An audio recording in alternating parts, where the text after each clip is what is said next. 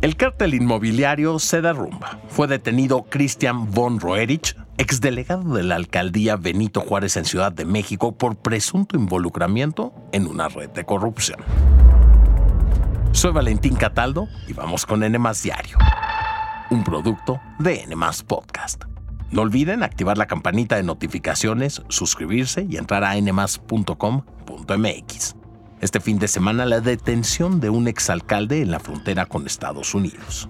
Christian von Roerich gobernó la Benito Juárez, una de las alcaldías de Ciudad de México con mayor poder adquisitivo, entre 2015 y 2018. En ese entonces era un hombre robusto, de cabello corto y una barba de tres días. Siempre andaba de traje y corbata.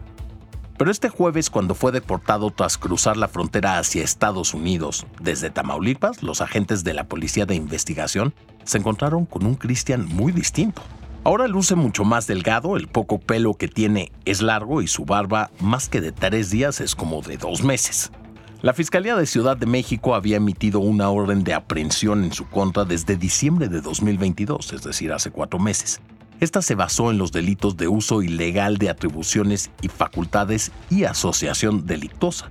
Para ese momento, cinco exfuncionarios de la Benito Juárez ya habían sido arrestados por presuntas irregularidades en las obras construidas en esta demarcación.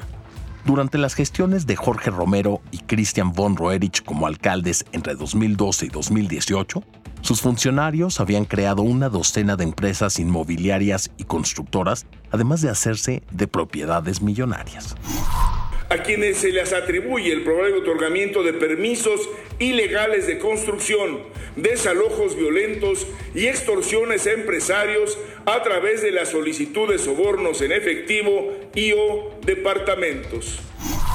La Fiscalía afirmó en diciembre que el gobierno de la alcaldía otorgó contratos inmobiliarios por 207 millones de pesos a empresas fantasma, después del sismo del 19 de septiembre de 2017. Las empresas fantasmas son aquellas que no tienen operaciones reales y en el pasado han servido a otros funcionarios para el desvío de recursos.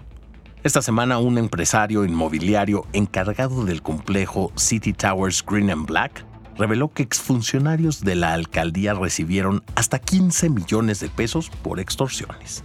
Entre ellos estaría Von Roerich, quien le pidió al empresario dos departamentos en el edificio. A cambio, la alcaldía le permitió construir más departamentos de los permitidos.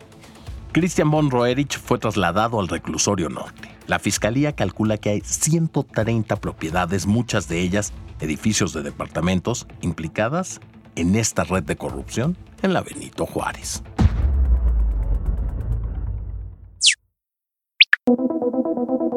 Cambiando de tema, este sábado 22 de abril se celebra el Día Mundial de la Madre Tierra.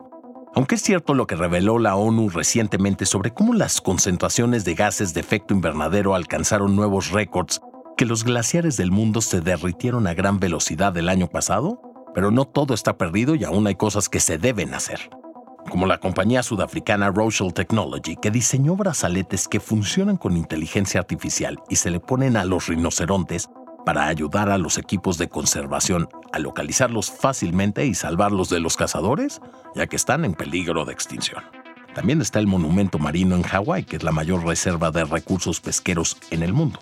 Este lugar ha ayudado a proteger el mar de la actividad humana como la navegación o la minería oceánica y limitar el rápido ritmo de extinción de las especies.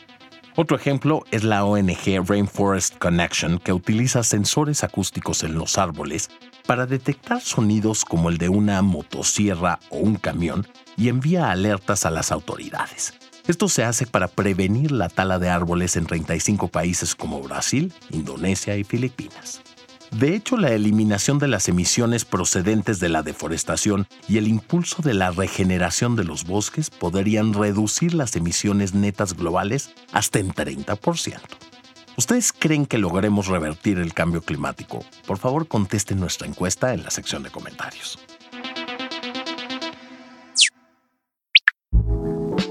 Monet, uno de los pintores impresionistas de mayor relevancia en el mundo, llega a México.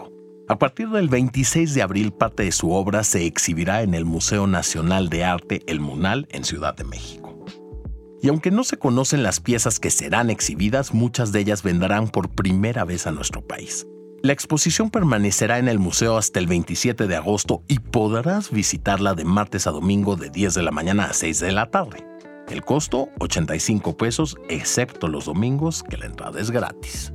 Otra imperdible es la fiesta del libro y la rosa en la Universidad Nacional Autónoma de México que se realiza este fin de semana en la explanada del Centro Cultural Universitario. La entrada es gratuita y además te regalan una rosa.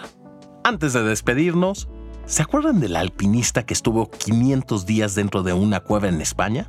Bueno, gracias a la encuesta que responden después de cada episodio nos enteramos que la mayoría de ustedes no habría tomado el reto. Además nos dimos cuenta que Harry Styles es el gran favorito incluso sobre Bad Bunny, quien recientemente logró posicionar su nueva canción con Grupo Frontera 1%, que sí le llegó al corazón a sus fans. Si nunca has contestado una de nuestras encuestas, anímate, están en la parte de abajo. Eso fue todo por hoy, espero que tengan un excelente fin de semana y no olviden suscribirse, activar la campanita de notificaciones y visitar nuestra página Nos escuchamos en el próximo episodio de NMAS Diario, un producto de NMAS Podcast.